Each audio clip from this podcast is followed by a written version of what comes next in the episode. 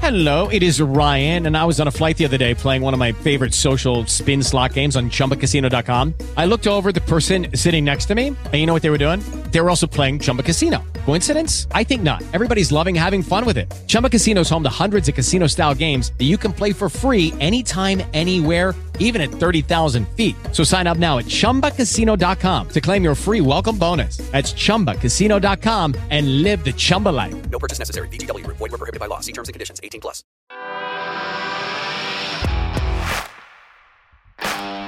Bienvenido a Esto también es política, el podcast que habla tu mismo idioma, con Mario Girón y Miguel Rodríguez.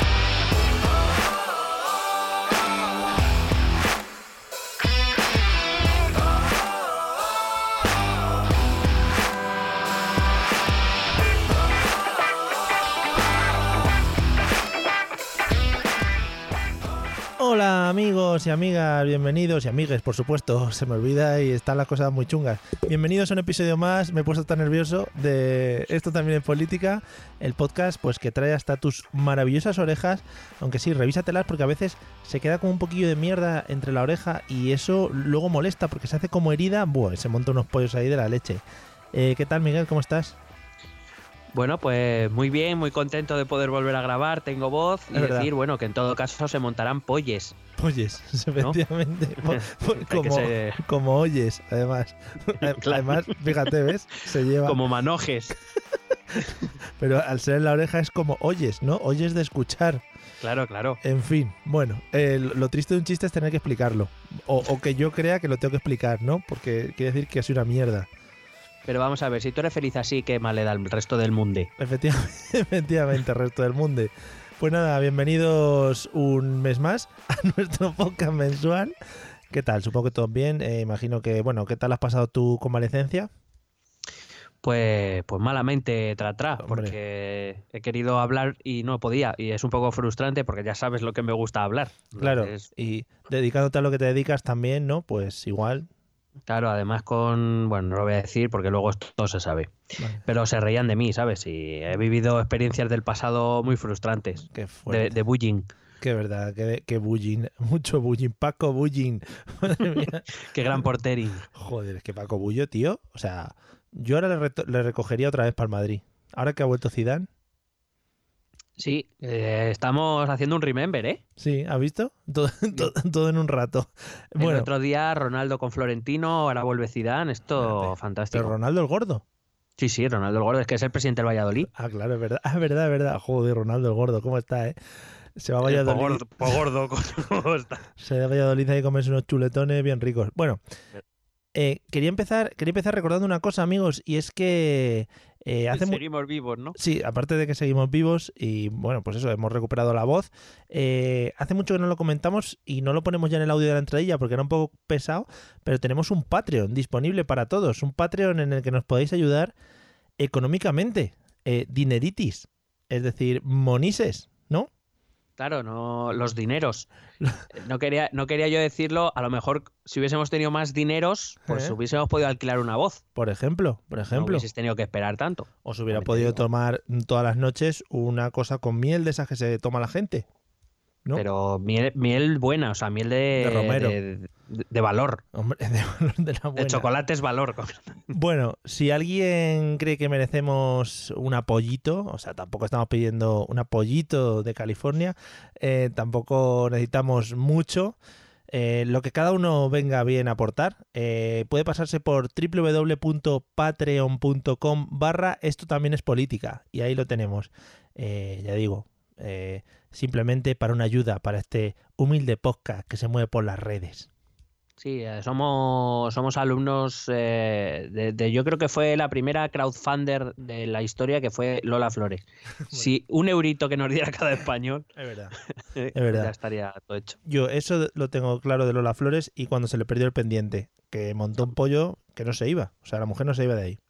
Hombre, es que a saber cuánto valía ese pendiente, también te digo. Pues, hombre, por, por lo menos mil pesetas de, la- de las antiguas. De la, hombre, de las Mm. antiguas pesetas que cuidado, ¿eh? Cuida las antiguas pesetas, ¿eh? lo valiosas que eran. En fin, las nuevas ya no tanto. Bueno, dicho esto, dicho la súplica para que nos deis dinero, eh, cual, cual, pues eso, gente que, que no tiene agallas y que va pidiendo dinero por la vida. Em, vamos al episodio de hoy, que ya es el episodio 83. Ya encaramos la recta hacia el episodio 100, en el que, bueno, eh, estamos eh, alquilando ya el Within Center.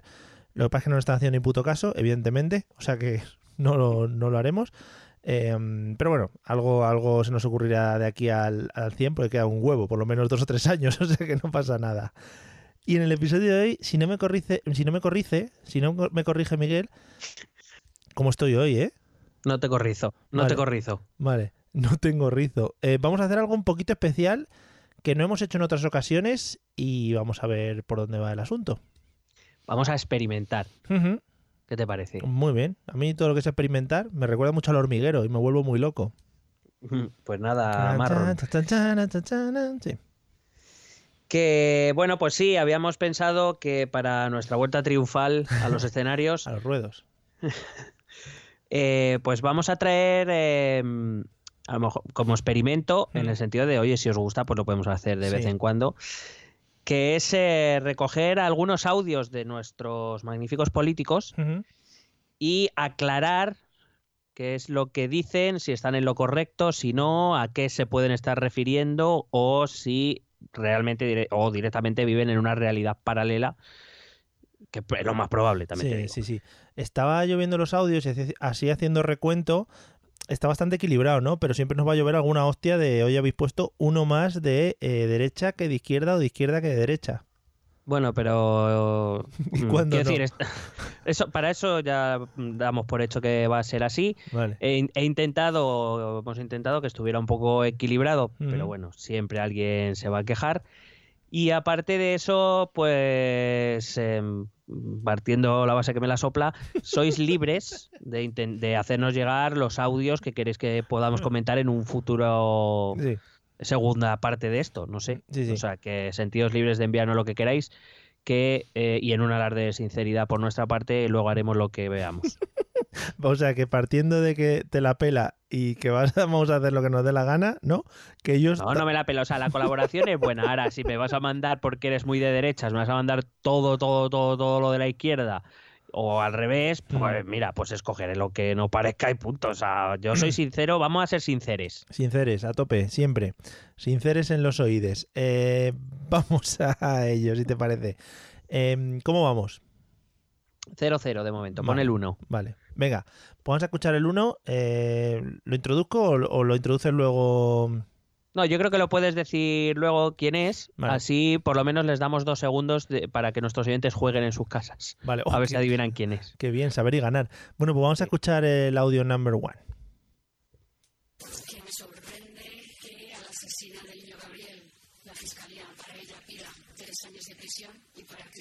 Cifuentes se pidan tres años y tres meses. Luego no entiendo nada. Y creo que con ella está habiendo un linchamiento que creo que es injustificado. Bueno, empezamos fuerte, eh, hablando de temitas, eh, bueno, pues nada, nada polémicos y juntando además dos temas que así en principio pues no te esperarías, ¿no? Que saliesen en una misma conversación, en una misma frase. Bueno, yo creo que en general eh, vamos a ver muchas cosas que quizás no esperarías, ¿no? En una persona, vamos a llamarle sensata. Sí. Eh, no solo. Uy, mira, me ha sonado esto. Mm. Eh, no solo en este caso, vamos a ver cosas que así sin sentido, a lo mejor para las personas normales, una persona normal no se le ocurrirá decir, por lo menos no sin conocimiento o datos. Y esto es lo bonito, ¿no? Que vamos a ver que nuestros políticos sí lo hacen, porque, porque bueno, porque tienen tradición de hacerlo sin que nadie les diga nada. Sí, el problema es que ahora pues han encontrado con esto también es política. Oh, joder. ya, joder. Aguanta un poco la risa antes de Y explotar. perdón, perdón, se me ha escapado. Claro, ahora eh, seguramente, bueno, el que nos esté escuchando en el Congreso, pues le estará entrando un poquito de miedo, ¿no? Porque estamos al borde aquí de, de- estamos haciendo periodismo de calidad ahora mismo. Si quieren, no, periodismo tampoco, Ah, pero si quieren, si quieren perder el miedo, pues ya sabes, TP en el Congreso, que nos den pases y no lo pensamos. Vale, vamos allí a grabarle directamente. Bueno, pues vamos a hablar un poquito de este audio. Bueno, eh, este audio lo ha, eh, lo ha protagonizado Isabel Díaz Ayuso, Mm, candidata del Partido Popular a la Comunidad de Madrid mm, en estas próximas elecciones eh, autonómicas. No sé si conocías antes de este momento quién era Isabel Díaz Ayuso. No, la verdad es que no. Yo me he centrado con el pelotazo de Pepu Hernández. Parece ya que como que se han borrado el resto de candidatos. Pues Isabel Díaz Ayuso, pero, pero Pepu es para la alcaldía. Ah, ¿no has dicho alcaldía de la No, no, no, para ¿has dicho la Comunidad de Madrid. Ah, vale, vale. Bueno, pues ves, ya te digo, estoy nubilado por Pepu. no sé muy bien por Eh, qué. Sí, ahora que va a decir ayuntamiento. Claro. Ojalá. Madre mía. que bueno, es la, la candidata al PP, si, si ganase el PP o consiguiera reunir a mayoría, pues esta mujer sería la que nos gobernase. Mm. Una mujer que dice que eh, la fiscalía pide más pena para Cifuentes por, eh, por el delito que se le acusa, que es eh, falsedad documental, que a la asesina del niño Gabriel, Mm. eh, terrorífico delito que conmocionó a España y Sí. que todos conocemos. Pero bueno, pues eh, según esta mujer, repito, candidata del PP, pues eh, la fiscalía pide más para Cifuentes. Primero, hablando del caso Cifuentes, es cierto, y esto es cierto, que la Fiscalía de Madrid ha, ha pedido tres años y tres meses de cárcel para Cristina Cifuentes por inducir a falsificación de documento público, que es un delito recogido en el artículo penal, artículo 390 del Código Penal, que explicita que dicha acción será castigada con penas de entre 3 y 6 años. Es decir, que tampoco es que le hayan pedido el máximo, que le han pedido 3 y 3 meses. Tampoco es que se haya cebado demasiado poquito más, sí. el, fi- el fiscal.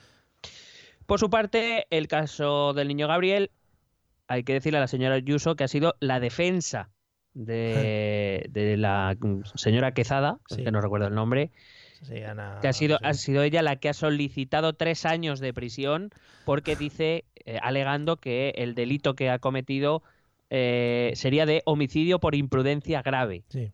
Ese delito está recogido en el artículo 142 del Código Penal e indica que el baremo de penas va de, a- de entre 1 y 4 años. Es decir, la, la defensa solicitaría de forma correcta ese baremo, teniendo en cuenta que la defensa entiende que no es un homicidio eh, grave, sino un homicidio por imprudencia grave. Es que tú también, de todas maneras, eh, siempre te vas a mirar a las leyes, a los papeles y a la justicia, ¿no? Eres- Vas un poco heavy, ¿no? Por la vida. Que creo que tardé en mirar, lo, digo así por resumir, creo que encontré, eh, y otra cosa que te voy a contar ahora, creo que tardé en total como cuatro minutos. O sea, Y quiero ca- decir, no casi es que sin me haya querer, matado a buscar. Casi sin quererlo, ¿no? O sea, empiezas a buscar y ya te sale en Wikipedia. Y que una posible presidenta de la Comunidad de Madrid ni siquiera se ha molestado cuatro minutos en mirar esto, Mm. pues a mí me preocuparía, porque que si no gasta cuatro minutos para esto, ¿va a gastar cuatro minutos en gobernarnos? no. No. Bien. Decía que por su parte lo que pide la fiscalía en el caso del niño Gabriel es prisión permanente revisable. Bueno, Vamos, casi tres años. Sí. Lo que viene siendo. sí, sí, parecido. Porque la, la fiscalía entiende que este delito se encuadra dentro del artículo 140 del Código Penal que dice que se castigará con prisión permanente revisable cuando la víctima de homicidio sea menor de 16 años o se trate de una persona especialmente vulnerable por razón de edad, enfermedad o discapacidad. Eh, así que la- eh, es mentira, la Fiscalía no pide menos prisión que para Cristina Cifuentes.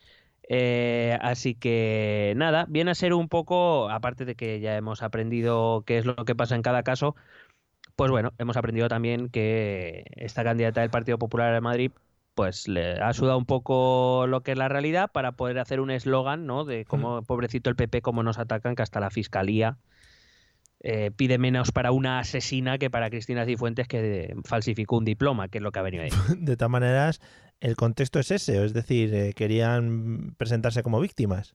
Evidentemente. Vale, vale.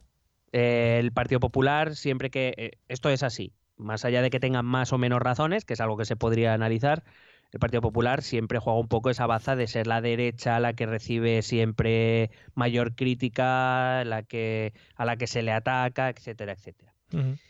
Eh, bueno, hay que decir también otra cosa, en honor a la verdad, es que a los dos días eh, Isabel Díaz Ayuso salió a decir, eh, a, a pedir disculpas. Sí, lo siento mucho. Eso. No lo volveré a hacer. No volverá a suceder. Lo siento. Joder, imitaciones no, por favor. Venga, Sí. ya, descartado. Eh, pero bueno, que es simplemente para que hagamos una reflexión que lo que ha hecho la señora Díaz Ayuso no es nada poco corriente. Vamos a verlo eh, durante este capítulo y lo podemos ver, yo creo, cada día en los telediarios. Eh. Eh, la poca importancia que se da a veces a decir datos correctos a- a- y también un poco a, a reflexionar, o invito a reflexionar a todos aquellos que luego hacemos retweets o enviamos cadenas de WhatsApp sin saber realmente si lo que estamos enviando es verdad, es mentira o, o sea lo que sea, simplemente porque, por ejemplo, en este caso yo sería del PP y evidentemente como estoy de acuerdo en todo con la señora Ayuso Claro, y siento que al PP nos atacan y a los de derecha nos atacan, pues lo voy a retuitear cuando nos están colando una muy rica. Muy bien, pues nada, mini punto para la señora Ayuso, que es lo que decimos siempre, es decir, estos señores tienen un gran altavoz eh, delante de sus bocas y deberían cuidarse un poquito más lo que van diciendo por ahí, porque influyen en mucha gente y en muchas personas. Eh, supongo que lo veremos a lo largo de los nueve audios que nos quedan. Sí, además que eh, es un poco, eh, en este caso además en concreto, es, es un poco, vamos contra la fiscalía, porque no tiene sentido lo que ha hecho la fiscalía, eh, les dejamos un poco mal y ya está, cuando no tiene nada que ver con eso. Eso sí, luego respetamos las decisiones judiciales y todas Sí. estas cosas y apoyamos a la justicia, a los fiscales, dependiendo del caso, ¿no? Mm. Bueno, pues nada. Eh, pasamos, next one. Venga, Number vamos two. al audio 2. Bueno, hay dos aquí seguidos muy ricos, ¿eh? Vamos al primero. Vamos. Bueno, pues hombre, como partido que hemos sido el primer partido de España en lanzar una ley contra la violencia de género en el 2004. Luego se aprobó unos meses después, pero la redactamos nosotros. Bueno, vamos al lío. Eh, ¿Vas a sacar fechas aquí o...? Permíteme, permíteme que acote ¿Mm? que se quedó con los huevos bien a gusto, ¿eh? Te digo. Vale. Eh, eh, de- de- bueno, supongo que todos hemos reconocido Sí. a Pablo Casado, presidente Pablo. del Partido Popular, Mm. del que podía haber escogido multitud de audios. Muy- está últimamente muy parlanchín, ¿no? Se está coronando, sí, día tras día. Bueno, dice que, eh, que la ley de violencia de género la, la aprobó el. Vamos, la redactó el PP. Ujú. Em, bueno, pues he decidido que, que, bueno, ya que tengo internet, esta me ha costado un poco más, unos seis minutos más o menos, Vale. encontrarlo. Vale. La ley de violencia de género fue aprobada en diciembre de 2004. Mm. Ah, bueno, porque dice también que, la- que el PP fue el primero que lanzó una, lo que no sé es a dónde la lanzó, Sí. pero bueno, lanzó una ley de violencia Bueno, de un género. día Bueno, estaban en una cena y lo hablaron. ah, Sí. claro. La ley de la violencia de género fue contra la violencia de género fue aprobada en diciembre de 2004. Por tanto, eh, fue aprobada ya bajo el gobierno socialista, José Luis Rodríguez Zapatero. Ese mismo año, precisamente hoy que estamos grabando, 11 de marzo, las elecciones fueron tres días después, Sí. el 14. Ganó el Partido Socialista y José Luis Rodríguez Zapatero fue nombrado presidente. Por tanto, si esta ley se aprueba en diciembre, eh, es comprensible para todo el mundo que se aprobó eh, bajo el gobierno de Rodríguez Zapatero, con lo cual por ya la primera es que el PP no lanzó la primera ley de violencia de género, sino que fue la- el Partido Socialista. En cualquier caso, eh, lo que más, con lo que más a gusto se quedó es que Casado reivindica la redacción eh, de, de dicha ley. Además dice, es que redactaron esa ley y se aprobó luego. Hmm. O sea, según Casado, la ley aprobada en diciembre de 2004 es una ley redactada por el PP. Claro, se la cedieron. Claro, debe ser algo así. Bueno. Eh, bueno, y habla también del lanzamiento, de ser el primer partido que lanzaron. Bueno, no he encontrado registro, eh, porque eh, el, Congreso de los Diputados es lo que tiene, que guarda el registro de todo. No he encontrado ningún registro de ninguna propuesta de ley de violencia de género por parte del Partido Popular, pero cuando dice que esa ley que fue aprobada posteriormente fue redactada por el PP, he decidido acudir al diario de sesiones porque el Congreso tiene otra mala costumbre, que Vaya. es recoger en un diario de sesiones todo lo que se dice en la Cámara. Qué cosas, sí. Bueno, pues eh, me- como digo, me ha costado exactamente seis minutos, porque es básicamente deducir, si la ley se aprueba en diciembre, el debate tuvo que ser en torno a octubre. Efectivamente, encontré el debate sobre esa ley el 7 de octubre de 2004. Cualquiera puede ir a la página del Congreso y consultar el diario de sesiones de ese día, donde la- el Congreso, eh, los secretarios recogen lo que cada miembro que interviene en el debate va diciendo. En aquel debate por el Partido Popular intervino Susana Camarero Benítez, Hombre. que hoy en día es senadora por el Partido Popular, por entonces diputada, que llegó a ser secretaria de Estado de Igualdad y Servicios Sociales. Y en el diario de sesiones se recogen las siguientes frases que dijo la señora Camarero Benítez. Digo por, ten, ten en cuenta, ¿eh? Sí. Es una ley redactada por el PP. Flipa, Ana Pastor, con menos dinero, ¿eh? Ahí lo tienes. Sigue, sí. Dice, para el Grupo Popular, esta no es una buena ley. Pues coño, si la redactasteis vosotros. Bueno, porque se dieron cuenta luego. Ah, vale. Sigue diciendo, es una ley muy mejorable. claro. pues eso. Y nos teme... espera, espera. Y nos tememos que si siguen sus actuales términos no va a significar un avance en la lucha contra la violencia de género. Claro. Esto es, Nos liter- encon- Esto es literal, ¿eh? Amigos, recordemos. Sí, sí, esto está sacado literal del diario de sesiones. Nos encontramos con un proyecto de ley sumamente genérico, impreciso, lleno de declaraciones de principios y carente de medidas efectivas. Y las escasas medidas que contiene son en su mayoría, en su mayor parte, perdón, reiteración de las que ya se habían incorporado a nuestro ordenamiento jurídico. Da la impresión de que esta ley no ha obedecido a otra cosa que a una simple operación de marketing con la que el gobierno socialista pretende dar por cumplido un compromiso electoral. Vaya. Poco después se queja de que no ha habido consenso en torno a esta ley, que digo yo, si la habéis redactado vosotros, ya qué más consenso queréis. Es como un caballo de Troya, Miguel, no te das cuenta. Se la colaron para luego darles en los morros. Para luego criticarla. Claro. Si esto es así, que yo lo desconozco, pues entonces Pablo Casado tendría razón. Visto el diario de sesiones, yo diría que no la tiene. Vaya. Bueno, amigo Pablo Casado, pues ya sabes. Este no sabe si ha habido rectificación o no, ¿no? No, no, a este le da igual todo. Vale. ya te lo digo yo. Se la suda. Bueno, pues visto lo visto. Eh, ¿Pasamos al siguiente? Venga, dale al 3. Vaya, ¿quién será? ¿Quién será? Sorpresa. Yo desde el ámbito personal, como padre de un cinco mesino, que con, una, con un inicio de parto o amenaza de parto en un tramo legal para abortar libremente según la nueva ley de plazos, yo tengo la experiencia personal de Madre mía, madre mía, madre mía, el, el Garden. Eh, eh, este Sí. hombre ha tocado todos los palos disponibles, ¿no? Sí, y repito, eh, prometo que este ya es el último de casado, creo, Sí. que he puesto. Sí. Eh, de verdad que se nos quejarán los, los eh, votantes del Partido Popular, eh, pero es que de Pablo Casado podría haber metido siete tranquilamente. He elegido dos porque eh, me han parecido ya los más exagerados. Sí, Sobre todo este, ¿no? sí. Un cinco mesito, un cinco mesino con amenaza de parto, Amenaza de Eh, parto. que esa amenaza de parto estaría dentro del límite legal de aborto libre según la nueva ley, según dice el señor Pablo Casado. Y digo yo, jo, esto va a ser muy difícil de encontrar. Tres minutos he tardado. Joder, qué bien. Porque, claro, hace referencia a la ley, a una ley, pues es simplemente ir a esa ley y ver lo que dice el articulado. No tiene tampoco mucho misterio. Como digo, él entiende que en cinco meses se encontraría dentro del plazo de libre aborto. Cinco meses, trasladado a embarazo, unas 20 semanas. Vale. Pues nos vamos a la Ley Orgánica 2 barra 2010 de 3 de marzo, que habla de salud sexual y reproductiva y de, la interrumci- y de la interrupción voluntaria del embarazo, que se llama así la ley. Ujú.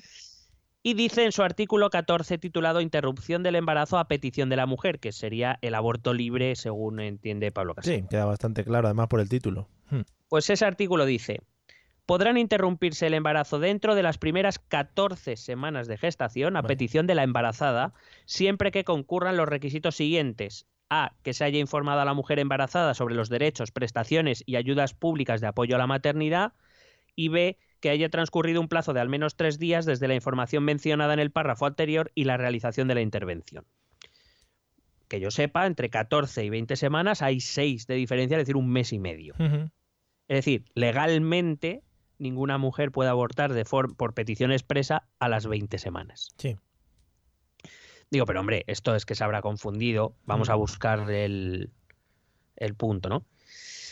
Efectivamente, el artículo 15, el artículo siguiente, dice que se amplía el plazo a 22 semanas por causas médicas, por grave riesgo de la vida de la madre, por graves anomalías en el feto o por anomalías incompatibles con la vida del feto. Sí. Pero lo que el señor Casado dice es que con 20 semanas, por lo visto, existe aborto libre en España. Pero él hablaba de sí mismo, es que no me he enterado del principio. Eh, No, él, él Ah. habla de una experiencia personal que por lo visto él a los cinco meses, bueno, su pareja a los cinco meses de embarazo eh, estuvo en riesgo de dar a luz, sí. no sé exactamente por qué, y él lo que dice es que, vamos, él, él en toda su intervención viene a defender que es pues eh, lo que defienden aquellos que son antiabortistas, que el feto ya es una vida autónoma o que es un que, que al abortar es matar una vida, etcétera. Entonces él viene a decir eso, que con cinco meses quizá su hijo ya hubiera nacido si se hubiese cumplido aquella amenaza de parto y que sin embargo la ley dice que con esos cinco meses cualquier mujer puede abortar, que a los cinco meses el feto ya es pues eso, un ser vivo y que no se debería poder matar. Entonces él pone esa experiencia personal como para decir que a los cinco meses incluso su mujer pudiera haber llegado a dar a luz. Mm. Repito, no lo sé, porque aparte tampoco conozco los detalles ni tampoco supongo que serán de mi interés. Vale. Pero a, a lo que me refiero es, claro, uno a veces le da por pensar mal. Mm. Y claro, cuando el PP, que se ha mostrado tan abiertamente en contra del aborto, Sí, poco. Por boca de su líder dice una falsedad de este calibre, decir que a los 20 semanas existe el aborto libre, pues hombre, uno no cree que haya sido una confusión, sino una, un eslogan que vuelve a lanzar mm, como para dar a entender que la ley de plazos o la ley de aborto en este país es excesiva y que por tanto solo votándoles a ellos se podrá recortar o eh, directamente eliminar. Puede ser una de estas frases electorales que escucharemos repetidas veces, como aquella de la niña de Rajoy o, o Pedro Sánchez que se encontraba con una chiquita que se acercaba y le hablaba o no sé qué. Sí, pues sí, probablemente. Eh, por cierto, también recordar que el señor Casado luego... eh, bueno, no, lo, voy a, lo voy a dejar para otro programa. Vale, uh, qué hype, muy bien, así me gusta, Has, visto, estoy aprendiendo. para enganchar a la gente. Eh, bueno, dejamos ya de lado al señor Casado. Sí. Vamos con el PSOE. Venga, meto el audio 4. Madre mía, vaya remember este. En España hay generalmente siempre más presos en prisión provisional que con condenas. Pues ala, vámonos. Venga. Sí, esto lo, eh, se escuchó hace un par de semanas o tres. eh, Alfonso Guerra era el invitado del programa Salvados de la Sexta Mm, y hacía esta afirmación tan rotunda. Pero ¿sabes qué pasa? Que es que en España, como en todos los países de la Unión Europea, Sí. Como en todos los países occidentales, Mm. desarrollados, avanzados, llámalos como quieras, y o miembros de la OCDE, también somos miembros de la OCDE, Sí. se hacen estadísticas de casi todo. Vaya, qué cosas tenemos, joder. Y entonces se me ocurrió pensar, a ver, ¿esto dónde puede estar recogido? Ah. Bueno, existe una cosa llamada instituciones penitenciarias, Sí. que es una institución del Estado que se encarga de gestionar todo lo que ocurre en las cárceles, todo lo que tiene que ver con los presos Sí.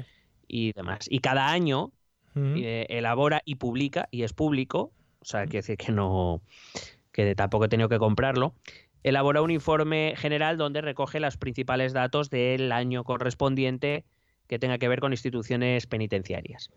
Si vamos al último disponible, que es el de 2017, si no recuerdo mal, eh, acudimos a su página 20, encontramos un cuadrito, así, muy clarito, o sea, no tiene, no tiene mucho misterio, en el que se recoge las estadísticas de la población recusa- reclusa según su situación procesal penal.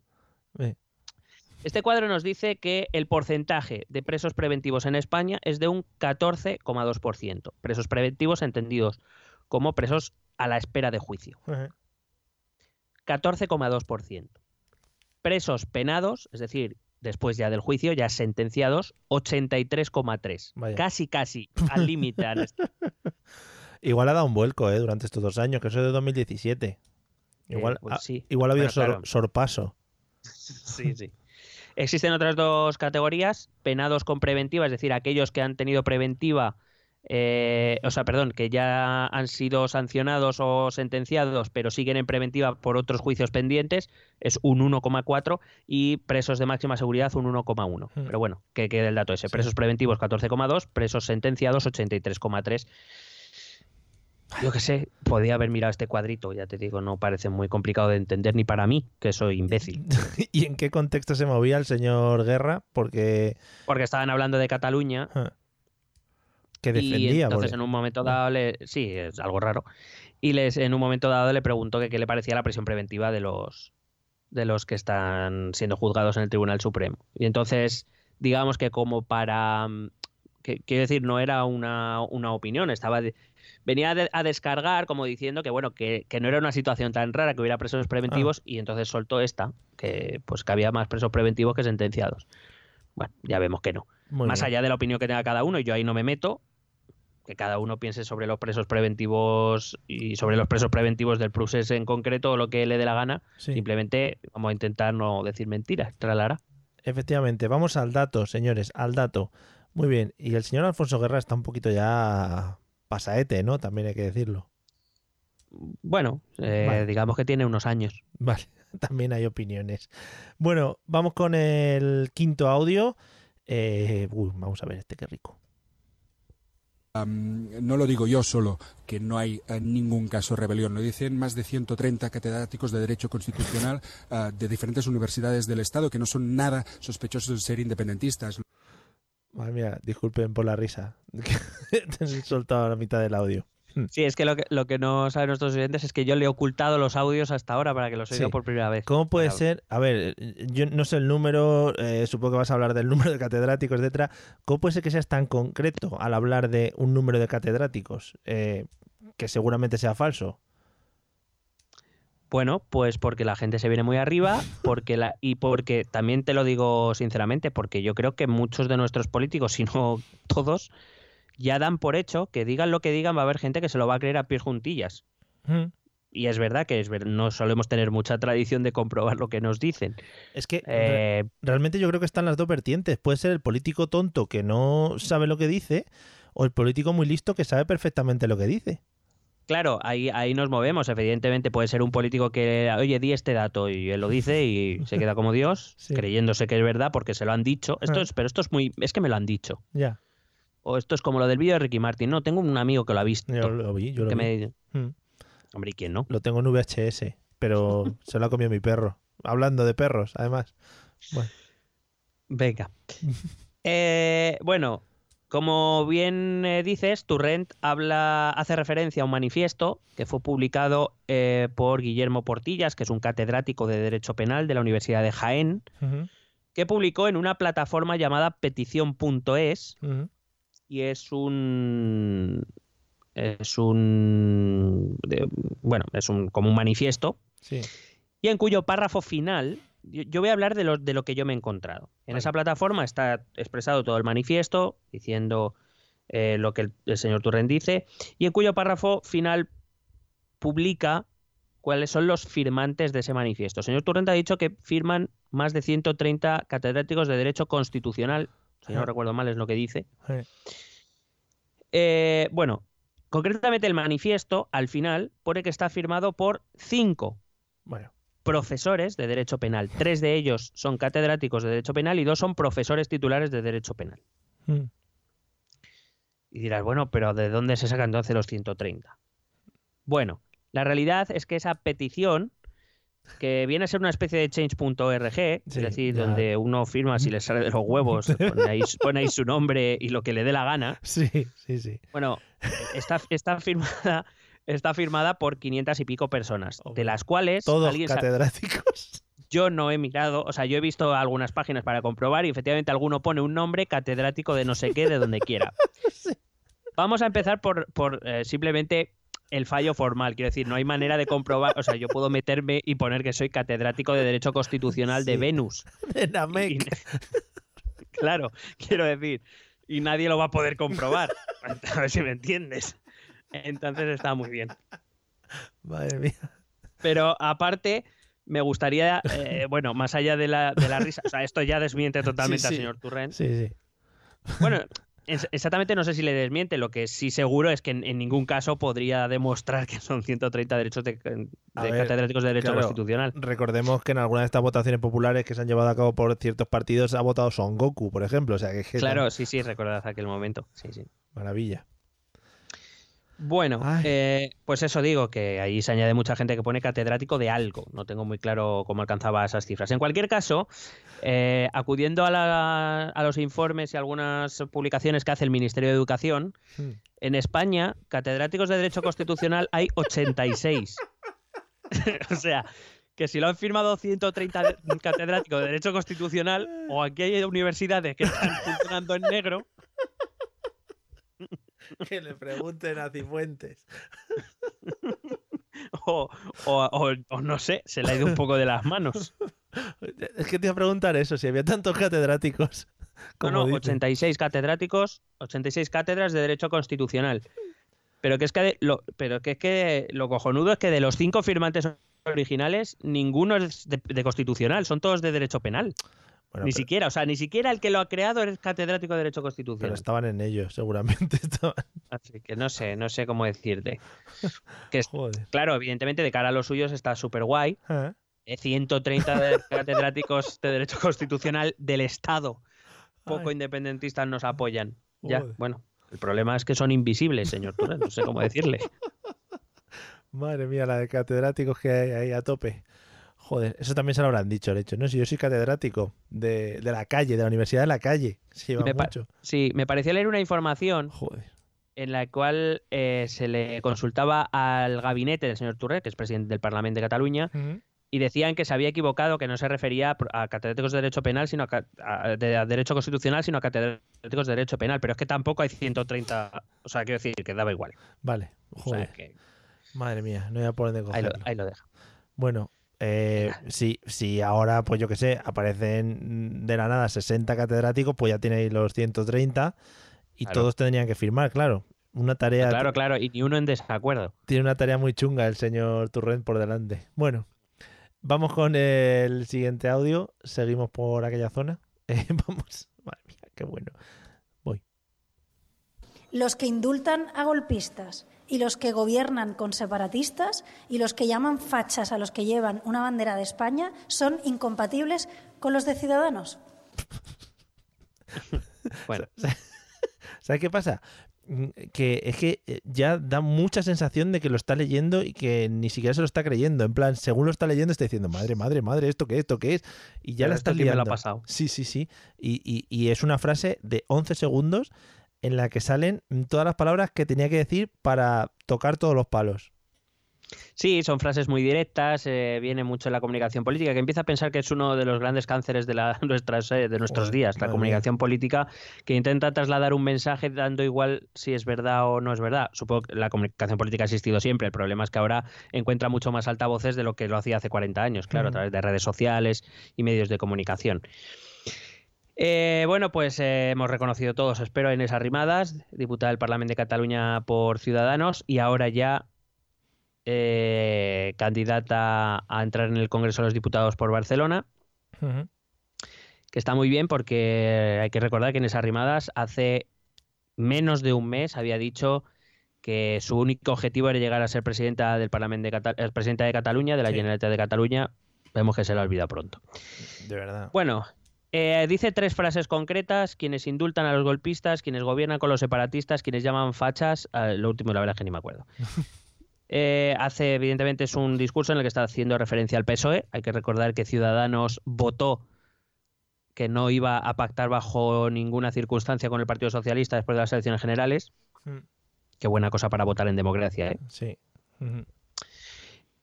Y ya, y, y si todo va, y si mis perspectivas son, son certeras, lo cual no es probable, pero si fueran certeras, me da que sería la única combinación posible sin separatistas en el gobierno de España, PSOE más Ciudadanos. Eso sería fantástico a ver cuánto tarda Albert Rivera en desdecirse. Pero bueno, más allá de eso, eh, me voy a centrar en la primera parte, porque bueno, que gobierne con separatistas parece evidente que Sí. lo ha hecho. Lo de que llamen fachas a quien lleva una bandera de España, no se lo he oído yo a muchos dirigentes socialistas, con todo el respeto a la señora Rimadas. Y vamos a la que a mí me parece más polémica, que es la primera, que habla de quien indulta a golpistas. Bueno. El indulto, voy a aprovechar más que nada esta frase para hablar del indulto Vale. y eh, también explicar por qué la señora Rimadas está diciendo algo falso, evidentemente, aunque yo creo que todos somos conscientes. Sí. El indulto es una figura del derecho penal que al ser concedido lo que hace es acabar con la responsabilidad penal de un condenado. Es decir, es una especie de perdón de una pena. No se perdona el delito, se perdona la pena. Em, es decir, para que nos entendamos, el antecedente penal no desaparecerá del, del archivo de, de un condenado que sea indultado, pero se le eximirá de ir a la cárcel o de cumplir la pena correspondiente. Sí. Eh, yo esto no lo sabía y me ha encantado descubrirlo. Los criterios generales del indulto se recogen en una ley Mm. que fue elaborada eh, perdón, aprobada el 18 de junio de 1870. Fíjate, muy fresquita está. Está muy moderno. Está recién sacada. que establece reglas para el ejercicio de la gracia de indulto. Levemente modificada, eso sí, en una ley de 1988, también de hace poco, Para actualizarla al castellano moderno, ¿no?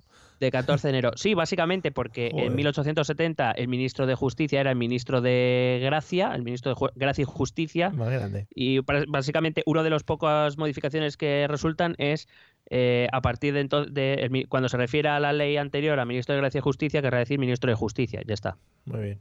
O sea, esas son las grandes modificaciones. Mm. Bueno, esta ley dice que no puede ser objeto de indulto los que no hubieran sido condenados por sentencia firme. Vaya. Con lo cual, si de momento nadie ha sido condenado, no ha podido. Por sentencia firme, estoy hablando, ¿eh? Si la, si la sentencia no es firme, no se le puede Vaya. indultar. La primera en la frente. Con lo cual parece que no es el caso. Mm. Los que, estu- los que no estuvieran, no pueden ser eh, indultados los que no estuvieran a disposición del tribunal sentenciador para el cumplimiento de la condena. Mm. Que decir, los de Waterloo tampoco Vaya. pueden ser Están un poco lejos. Eh, sí. Dice los reincidentes condenados por sentencia firme, salvo los casos en que a juicio del tribunal sentenciador hubiera razones suficientes de justicia, equidad o conveniencia pública para otorgarle la gracia. Joder. Es decir, estos serían los tres casos principales. No- de momento no se da ya ni siquiera el primero, que es que necesitan sentencia firme. Así que, señora Rimadas, de momento nadie ha podido indultar a ningún golpista eh, de los actuales, porque entiendo que se refiere a los actuales. Si se refiere a Tejero, efectivamente, Tejero sí que fue indultado. Sí. Eso sí que es verdad. Sí, hombre, igual estaba haciendo una referencia histórica, efe- efectivamente. Pero vamos, eh, según el contexto de la declaración no era así. Ya, me imagino. Y en cualquier caso, aquellos que participaron en aquel indulto, bueno, uno ha hablado hace poco en nuestro audio 4, pero, pero no, no están ya por ahí. No, no están muy activos ahora, no, Y además es evidente que no se lleva muy bien con la dirección actual del Partido Socialista. es verdad. Eh, aprovecho ya para contar cómo se solicita un indulto. El indulto lo puede solicitar el condenado o cualquier persona en general. Muy bien. Por Mm. poder solicitarlo puede solicitar cualquiera. Lo puede solicitar el tribunal sentenciador, el Tribunal Supremo, en el caso de los políticos catalanes o los, los eh, juzgados por el procés, es el mismo. O también puede ser solicitado por el fiscal o puede ser también por iniciativa del gobierno. Las, las solicitudes se hacen al ministro de Justicia vía el tribunal sentenciador. Todas las solicitudes van acompañadas de un informe de dicho tribunal que solicitará informe a instituciones penitenciarias y deberá escuchar al fiscal. Es decir, que no es un proceso inmediato. Sí. A la pregunta de si se puede indultar sin este informe favorable, la respuesta es sí, porque estos informes a día de hoy en nuestra ley, parece mentira, no son vinculantes. Ah, muy bien.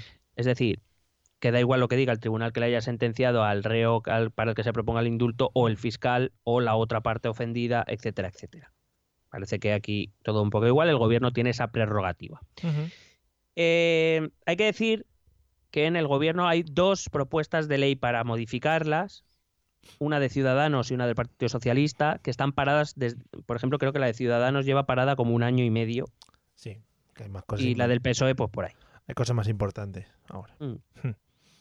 Por ejemplo, Ciudadanos, en su propuesta de ley, prohibiría el indulto para algunos delitos, como terrorismo, financiación ilegal y contra la administración pública, y la necesidad, incluiría la necesidad de informe favorable del tribunal y de la fiscalía en otros, como los delitos contra la hacienda pública y la seguridad social, y en todo caso que el gobierno, cuando decrete el indulto, eh, publique la motivación que le lleva a indultar, porque ahora mismo no es obligatorio ni siquiera para el gobierno explicar por qué indulta a alguien. Ah, muy bien. ¿Cuál es el problema de esta propuesta de ley? Pues que deja abierta la puerta a otro, a, a otro tipo de indulto escandaloso. Quiero decir, eh, eh, uno de los casos más famosos, por ejemplo, es el caso, hace poco hubo un caso bastante escandaloso cuando se indultaron a unos mozos de escuadra condenados por haber cometido torturas contra un detenido. Sí, Claro, según la ley de Ciudadanos esto sería posible. Porque claro, en el momento que tú decides unos sí, otros no, un delito sí, un delito no, Sí. pues ya es- estás abriendo la puerta a los que incluyes en el no. Y en, y- y en puridad eso es un poco injusto, porque Mm. unos delitos sí y otros no, cuando la- el indulto está pensado principalmente para aquellos casos en los que la ley ha sido aplicada con demasiada rigurosidad o simplemente el Código Penal es demasiado riguroso para lo que se entiende es el delito o por cuestiones de otro tipo como de pues eso, de equidad o de o de justicia o de conveniencia pública. La propuesta del PSOE incluía prohibición eh, a un cargo público en el ejercicio de sus perdón, eh, prohibición de indulto a un cargo público en el ejercicio de sus funciones y para delitos eh, relacionados con la violencia de género. En esos casos estaría prohibida la- el indulto. La publicación de la motivación del indulto para todos los eh, indultos y el informe favorable del tribunal para el indulto total, porque hay que decir que el indulto puede ser para toda la pena o para una parte de la pena. Sí. Entonces, siempre que se decrete un indulto total, hay que tener un informe favorable del tribunal. Ujú. Volvemos a lo mismo, desde mi punto de vista es un poco incompleto. Lo de volver a elegir para unos delitos sí, para otros no, para mí no tiene ningún sentido.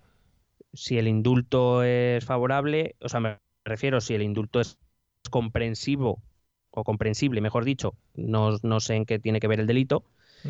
Eh, aparte que creo que se incurre en esa injusticia, ¿no? Porque unos sí y otros no, porque la justicia debe ser igual para todos. Eh, lo de la motivación para todos está muy bien y lo del informe favorable solo para los indultos totales. Yo me pregunto por qué no se pide informe favorable del tribunal sentenciador en cualquiera de los casos y de- siendo un- lo mismo el delito, ¿no? Sí. Pero bueno, esto es de momento lo que hay y de momento nuestro Congreso de los Diputados, pues una vez más, no se han puesto de acuerdo para modificar esta ley. Bueno, aparte de todo esto, la señora Rimadas, pues eso, utilizando una palabra un poquito que se le va de las manos, ¿no? Para hacer sangre con el tema de los independentistas. Correcto. Muy bien. Bueno, pues vamos al siguiente. Qué bien. Vamos con nuestro amigo Pedro. Pedro, a ver qué se cuenta. Vamos a darle. El único pacto por la ciencia que se ha logrado ha sido gracias a Pilar Alegría como consejera de esas, de esas materias en el gobierno autonómico. Eso es lo que también se necesita en la ciudad de Zaragoza. Por tanto, vas a tener todo nuestro apoyo, Pilar, para que seas la próxima y primera alcaldesa, oye, qué gusto decirlo, alcaldesa de Zaragoza. A ver, que me lo estoy viendo venir. Eh, ha incidido mucho en el tema de la alcaldesa. No sé si vamos por ahí. Vamos por ahí, vamos por ahí. Vamos por ahí. Bueno, amigo Pedro. Eh, sí, esto, esto lo, lo voy a acabar rápido. Voy a acabar rápido con Pedro. Vale. Simplemente decir que en 1995 Zaragoza ya tuvo una alcaldesa que se llama Luisa Fernanda Rudy. Bueno. O sea, quiero decir, si ni siquiera sabes eso, ¿para qué te la calzas? Vamos a ver. Porque no da sé, mucho gusto, yo, ¿eh? da mucho gusto decir alcaldesa. Sí, sí, la primera alcaldesa, qué bonito alcaldesa, sí, bueno, pues nada. Gracias Luisa Fernanda Rudy por ser la primera, de verdad. Joder. Luisa Fernanda Rudy, miembro del Partido Popular, que Sí. además luego ha sido presidenta de Aragón también. Sí, sí, sí. Este te la acabo rapidito, Ah, me, hizo gracia. Sí, este, No, sí, no, sí. es gracioso, vale. Es que mm, eh, es eso, ¿cómo, ya lo hemos repetido, cómo haces hincapié en algo que no tienes claro y que seguramente sea mentira? Es que, en fin. Es verdad en una cosa que tú has dicho antes. Yo creo que es que muchas veces dicen las cosas que les dicen que digan y ellos tampoco se preocupan de si son verdad o no, dan por hecho que sí y punto. Ya. Pero claro, es que es que eres el presidente del gobierno, es que no, no sé cómo decirte, se te debería exigir más rigurosidad, ¿no? Sí, sí, sí.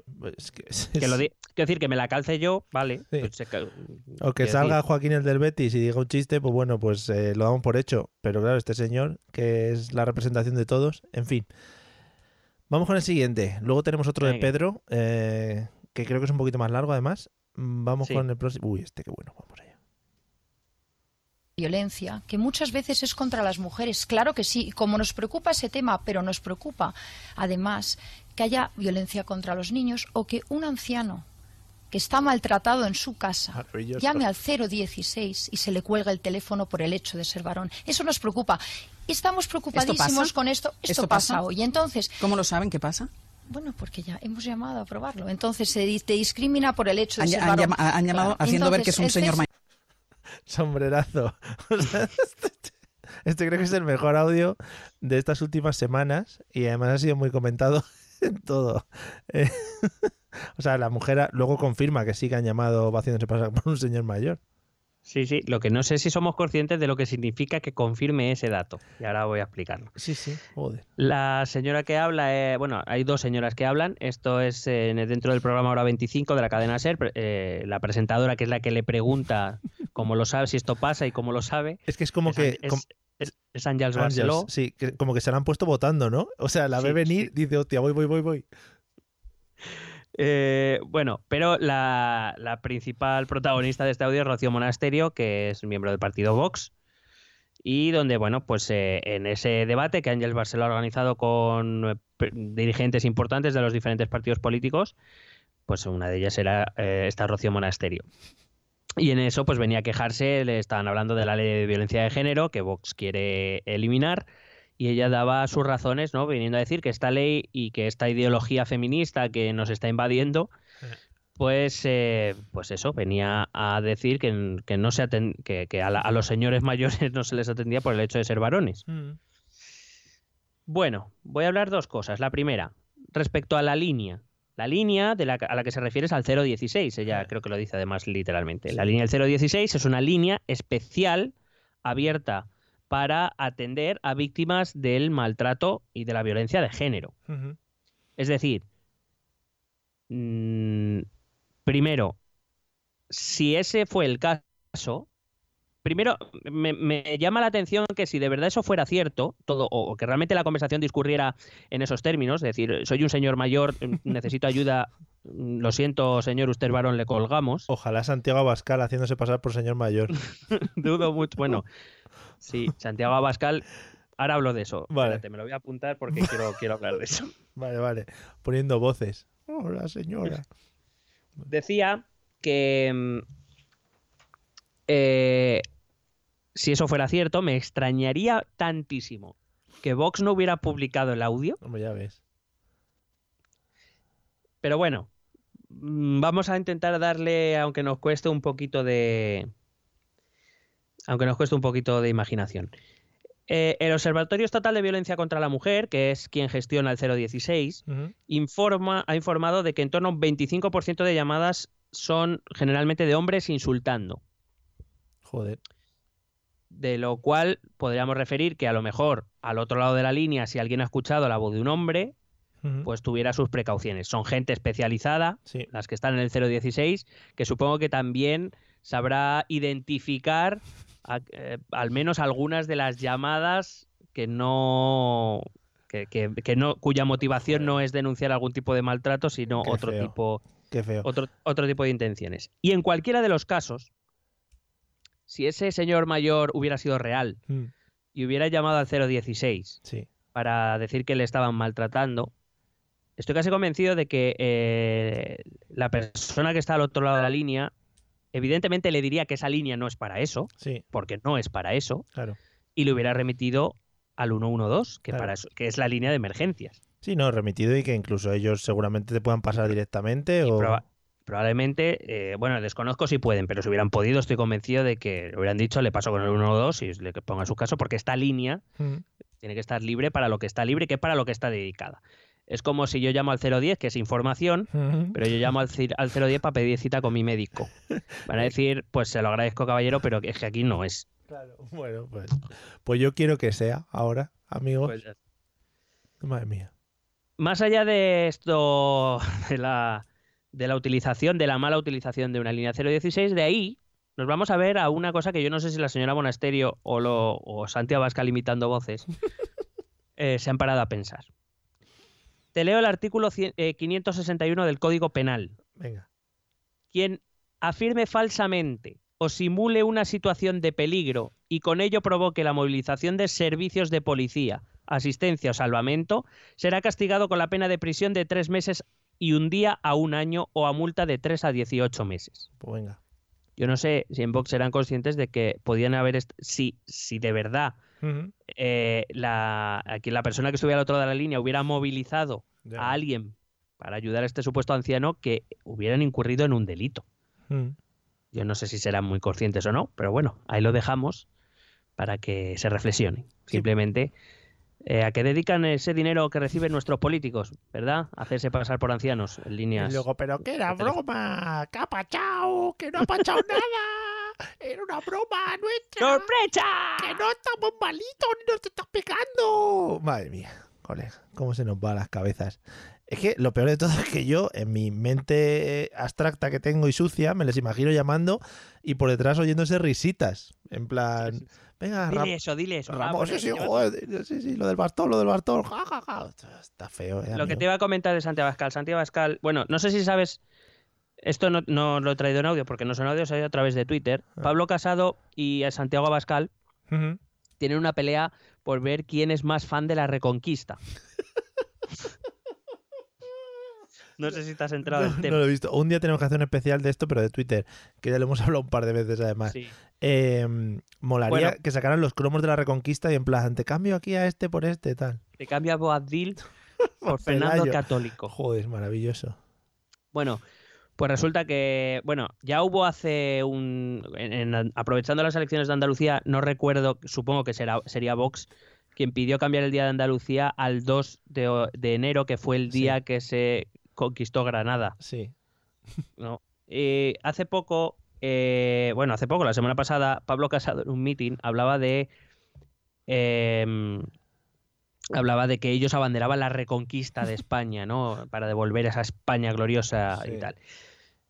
Hace, sí, también menos de una semana, Ortega Smith, que es el secretario general de Vox, en una conferencia en el Europarlamento, vino a decir que eh, ay, ese audio sí, lo tenía que haber traído. Bueno, no porque realmente que él puede decir lo que le dé la gana, no tiene ninguna base histórica lo que dice, pero bueno, que eh, si no fuera por eh, Carlos V, me parece, o por Felipe II, eh, todas las señoras vestirían ahora burka.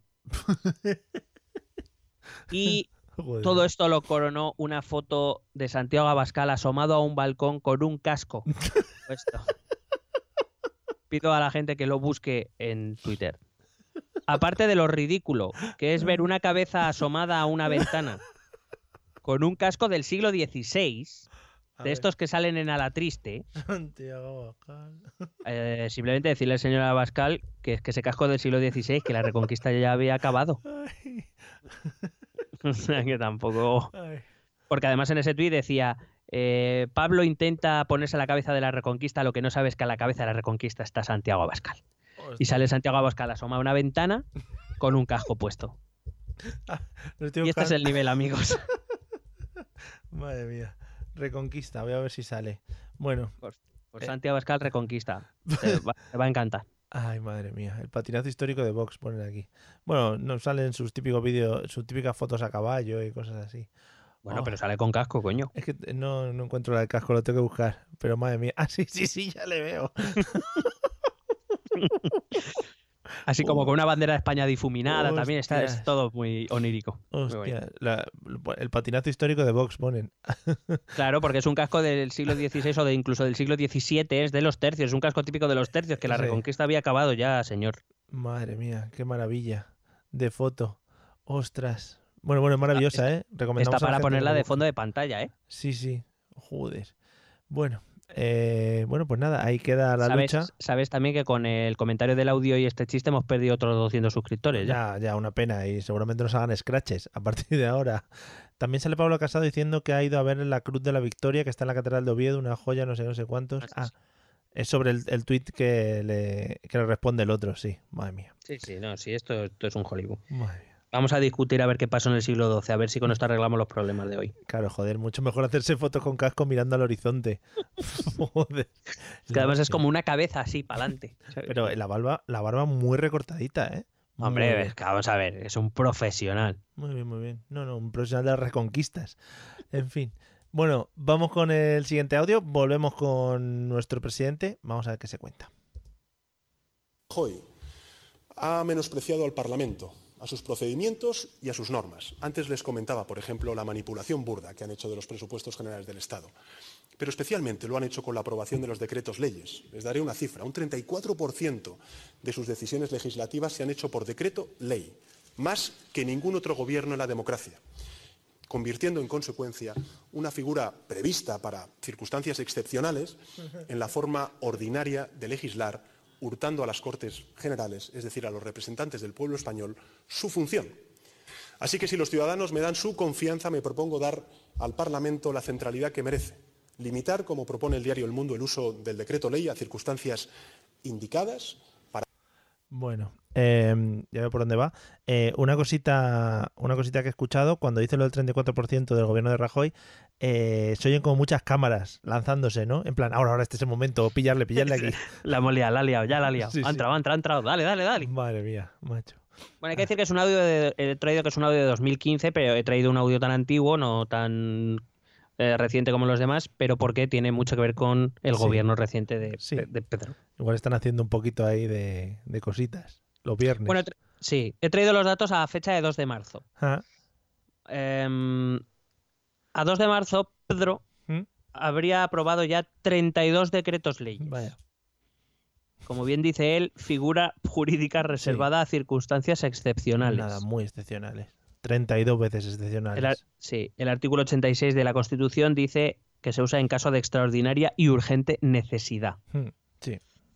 Si hacemos una comparativa de los nueve primeros meses de gobierno, Pedro Sánchez había aprobado estos 32, Rajoy, que aprobó 34 en total, pero en sus primeros nueve meses de gobierno aprobó 27, Ujú. Aznar 13 y Zapatero 11. Vaya. Eh, pues está muy bien, ¿no? Que considere que Rajoy hizo un mal uso de los decretos leyes y le hurtó a los representantes del pueblo la capacidad legislativa y que él se comprometía a, ¿no? a devolver al, al Congreso su centralidad. Sí, sí. Eh, Lo ha centrado todo. o sea, Eh, lo, bueno, ha centra- lo ha centrado todo en los decretos leyes. O sea, que no hay problema. y lo ha re- y lo ha rematado también. Mm. Eh, bueno, simplemente recordar que los decretos leyes son decretos que se aprueban en Consejo de Ministros, que se publican en el Boletín Oficial del Estado y por tanto tienen efectos inmediatos, sin necesidad de pasar por el Congreso. Eso sí, dichos decretos leyes se deben convalidar en el plazo de un mes, es decir, se tienen que llevar los decretos leyes y si quieren que se mantenga, se aprobarán. Si el Congreso los rechaza, automáticamente esa ley desaparece. La cuestión está en que el decreto ley se aprueba en su totalidad o se rechaza en su totalidad. No hay posibilidad de hacer enmiendas porque eso sería una tramitación de ley que sería por otros cauces. Entonces, el gobierno hace una ley, la lleva al Congreso. Si el Congreso la aprueba, tiene que ser la que el gobierno ha elaborado. No puede hacer, como digo, ningún tipo de modificación. Con lo cual, evidentemente, sí que se le está hurtando la capacidad legislativa al, al Congreso. Sí. La cuestión está en que es una figura jurídica pensada precisamente, como dice el artículo 86 de la Constitución, para momentos de urgente necesidad. Ahora, las elecciones. Claro.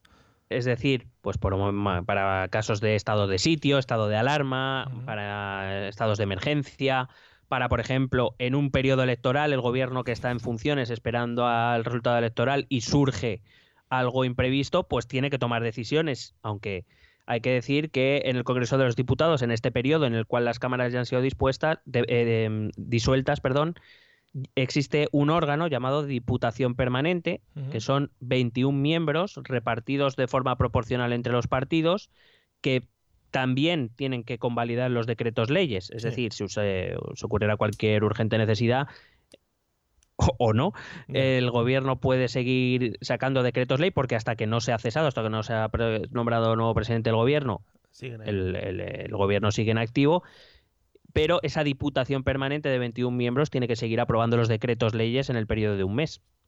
Ujú. Así que eh, mientras tenemos ya al presidente que más decretos leyes ha usado eh, de la historia, te puedo decir también el dato de que mientras en la iniciativa legislativa propia del Parlamento, debido a esa fragmentación tanto en la mesa como en el Pleno, hay más de 300 iniciativas legislativas paradas. Muy bien. Mm. Eh, he leído esta tarde eh, que Ciudadanos ah, va a proponer en su programa electoral eliminar la figura del decreto ley. Vaya. Le vas a joder el chollo, el jueguito a los presidentes. Sí, pero primero, es que eliminar el decreto ley implica una reforma constitucional, porque el decreto ley es una figura constitucional. pasa nada. Para adelante. Y segundo, el decreto ley, cuyo objetivo es sensato, es decir, en momentos excepcionales Sí. se requiere rapidez en la toma de decisiones. Recuerdo que un proyecto de ley puede tardar un año y medio en salir, desde que se propone hasta que salga en forma de ley. Rapidito. Claro, si tú necesitas medidas urgentes, el decreto ley es una buena medida, pues si te la cargas y ocurre alguna emergencia, pues ya veremos quién toma decisiones, ¿no? Ya. Esto funciona así. Pues nada, nos pondremos todos el casco de Santiago Abascal y que nos empiecen a caer tortas por todos los lados. Así va a ser. Sí, pero lo que me refiero es esa irresponsabilidad de decir, no, que ahora que va que, como Sánchez está abusando, y sí está abusando del decreto ley, está haciendo un mal uso del decreto ley, lo, popul- lo popular, no, lo populista, es decir, vamos a quitar los decretos leyes. Claro. Sin medir las consecuencias ni de lo que dices y que además probablemente, si es que ni sea posible, porque requiere una reforma constitucional, repito. Ya, bueno, hombre. Pero, Pero eso es lo de menos. También hablar es gratis, ¿sabes? Que, que quiera que no, estamos aquí para hablar. Eh, madre mía, pues sí. Yo ya te lo dije el otro día, eh, no sé cuándo lo comentamos, eh, el sábado puede ser, eh, que yo creo que el señor eh, Pedro Sánchez se va a agarrar ahí, vamos a tener, eh, no se va a conformar gobierno así tan fácilmente y él va a estar ahí chupando el frasco hasta que, hasta que esto se termine. Sí, yo creo que su objetivo es aguantar ahí hasta 2025 o algo. Dando vueltas aquí. Pero, pero de gobierno provisional en gobierno provisional. O sea, gobierno en funciones en gobierno en funciones. Hombre, hombre, decretazo. Ahí luego diciéndome, "No, esto no hay que usarlo, amigo, no hay que usarlo. Ay, en fin. Caca. Caca. Bueno, vamos con el último audio. Eh, hombre, Va a ser muy rapidito, lo prometo también. la voz de la experiencia. Vamos a ello.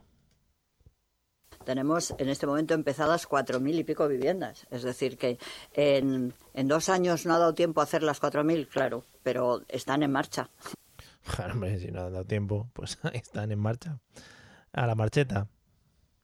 Bueno, eh, no sé si la señora Carmena, alcaldesa de Madrid, es consciente de que hay un organismo público aquí llamado Empresa Municipal de la Vivienda. Hostia, que bien elegido el nombre, joder. Todos los nombres están muy bien elegidos.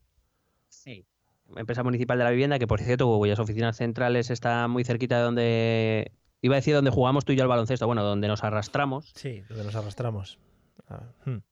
Que, bueno, que lo que tiene también es que, ¿sabes? Publica los datos y los tiene a la vista de la web de cualquiera que quiera consultarlo. O sea, Vaya. no tiene mucho misterio. ¿sabes? Pero bueno, Y tiene que siendo la una- alcaldesa esas cosas no te preocupan tampoco mucho. Sí, a lo mejor no, no preocupan. Mm. Decir simplemente que eh, dándole a dos clics, uno para entrar en la MV y otro para entrar en el dato, Sí. pues la MV te dice que eh, viviendas nuevas, obra nueva en proceso de construcción en sus diferentes fases, hay un total de 3.374 viviendas. Hay 1.000 que se la han perdido a la señora alcaldesa. No sé qué habrá pasado. Eh, pero bueno, este, esto es lo que hay, amigos. Eh, el dato, la veracidad, bueno, la verdad y todo eso Es que también está, muri- está muriendo. hay que contar que se redondea al alza, ¿sabes? Joder. Bueno, Estamos hablando de 900. ya bueno, pues- Bueno, en realidad he dicho 4.000 y pico, que podrían haber sido 4.002 Claro, o 4.899. 800. ¿sabes? Claro, bueno, se redondea un poquito alto para luego no quedarse corto, ¿sabes? ¿Tú crees, ¿Tú crees que es que a lo mejor soy yo un poquito no exigente? Aquí ha sido al detallito de la vivienda, que son mil viviendas arriba, mil viviendas abajo, ¿eh? Para- No, si no es nada. Si a mí el dato en sí me da bastante igual. Yo lo único que digo es que eran dos clics. Sí, es A lo mejor la señora Carmenaje con el móvil se lía. Pero, Puede eh, pues sí, no, pero es que esta señora tener acceso a todos estos datos sin ni siquiera tener que entrar ahí. O sea, le puede preguntar a cualquiera de sus asesores. Claro, es, es que esa es la cuestión. O sea, O si o vas a hablar de vivienda, pues que te dé los datos bien, coño. Claro. Que no es tan difícil. O a Íñigo Rejón. Es decir, Claro. es que incluso en este, en este caso queda mejor decir el dato exacto. No hace falta decir por arriba y por abajo. Digo yo. Sí, sí, sí, claro. Vale. Bueno, Es que creo, de, creo de Ah. todas maneras, mm, no recuerdo dónde lo he leído por- y no sé y no lo he podido comprobar, por eso no quería dar el dato, pero eh, me ha parecido leer que es que el, el programa electoral decía de- eh, eh, hablaba de que en esta legislatura se van a construir 4.200 viviendas, eh, viviendas nuevas. Claro, se ha quedado como a casi mil, ¿no? A lo mejor no era bonito dar ese dato. No lo he podido confirmar, repito. Eso también lo digo. Pero si esta es la verdad, pues eso, que hay unas 900 que se la han Bueno, extra- extraviado. está poniendo tiendas de campaña ¿eh? para solucionarlo. O sea que no hay problema. Ah, bueno. Estamos Y, viendo ese y de. Pladur, de esta. Sí, por ahí, en Valdebebas y por ahí. Bueno, eh, pues nada, amigos, hasta aquí los 10 audios que hemos analizado. Muy interesantes todos, todos para poder repensar sobre lo que hablan, dicen nuestros políticos. No sé si quieres eh, argumentar alguna conclusión final. No, conclusiones, pues ya lo que hemos ido hablando, ¿no? La poca responsabilidad a la hora de, de emitir sentencias y eh, de comentar datos por parte de nuestros políticos y también un poco la, la poca tradición que tenemos los ciudadanos de enterarnos si lo que nos dicen es verdad o es mentira. En cualquier caso, pues bueno, Eh, estaremos gustosos también si queréis que comentemos algún audio, si queréis que comprobemos la veracidad de algo, no sé qué, pues Mm. que nos lo envíen y ya lo- veremos. Eso, ya Sí, ve- si tenemos ganas. Lo que nos apetezca. Muy bien. Bueno, pues nada, amigos, nos colocamos nuestro casco de los tercios y vamos a escuchar los métodos de contacto que son preciosos. ¿Quieres preguntarnos algo? ¿Proponernos algún tema? ¿Exponernos tu opinión? Ponte en contacto con nosotros. Es muy fácil. Envíanos un correo electrónico a esta dirección. Esto también es política.gmail.com. También puedes escribirnos en nuestra página de Facebook. Esto también es política. O en nuestra cuenta de Twitter, arroba etepolítica. O si lo prefieres, visita nuestro blog. Esto también es política.wordpress.com. Recuerda que puedes suscribirte a nuestro canal de YouTube. Y si quieres charlar con nosotros directamente, únete a nuestro grupo de Telegram. Busca el enlace en nuestras redes sociales. Porque tú también formas parte de Esto también es política. ¿Sabes qué pasa? Que es que se me ha quedado la imagen de, de este señor eh, debajo y es como inquietante, ¿no? Porque no se sabe dónde está mirando. Y Entonces me gustaría que ampliase la imagen y ver qué está mirando este señor, porque seguramente lo que esté mirando desde el balcón es el que ha sacado la cabeza, es un Mercadona, ¿sabes? O algo así. Yo me imagino esa, esa escena y Mm. en la cabeza de Santiago Abascal está sonando Santiago, un día todo esto será tuyo. Un poco a los Simba. Sí, sí, sí. Y me inquieta un poco, la verdad. Sí, la Sobre todo por el casco, me inquieta por el casco. porque- Joder, qué maravilloso, macho. Ojalá vaya así a los meetings. Es decir, aquí vengo, con el casco montado a caballo y con una lanza. Vamos Joder, para allá. sería, sería tan fantástico. Hacerme un cuadro, que esto está muy a la orden Que, ven- del que día. venga Tiziano a pintarme, joder. como a Carlos V. Madre mía, este hombre. Joder, qué maravilla. Eh, bueno, pues nada, oye, maravilloso episodio. El experimento yo creo que ha ido muy bien, ¿no? Y con este yo creo que estamos este año al premio Ondas. Sí, que nos, que nos comenten nuestros oyentes y telegramers. A ver si, si nos animamos para un segundo, un segundo lote de audios. A ver Vale. si les ha parecido bien. Aunque eso, algún día deberíamos hacer el de Twitters. Sí, sí, O sea, sí, el de. Twitter tiene que ser fantástico también. podemos estar ahí horas y horas. En el grupo de Telegram, por cierto, que recuerdo, podéis entrar eh, a través de una URL que es t.me barra etpolítica. Hemos sobrepasado ya el número 155, que era un número clave en nuestro, en nuestro número de, de Telegramers. De hecho, lo pasamos muy rápido. Era un Sí. número tenso y lo pasamos muy rápido. O sea, pasamos de 154, 155, 156. O sea, fue muy rápido. Estamos rondando ese número de 156 personas. Y bueno, mm, tiene días y días también el grupo, eh, hay que decirlo. Hay días que estáis muy pesados y otros días súper pesados. O sea que la cosa está entre los dos. no, eh, vamos, bueno, yo sigo el, el- el momento de. Yo, si me, si me invocan, por lo que sea, aparezco.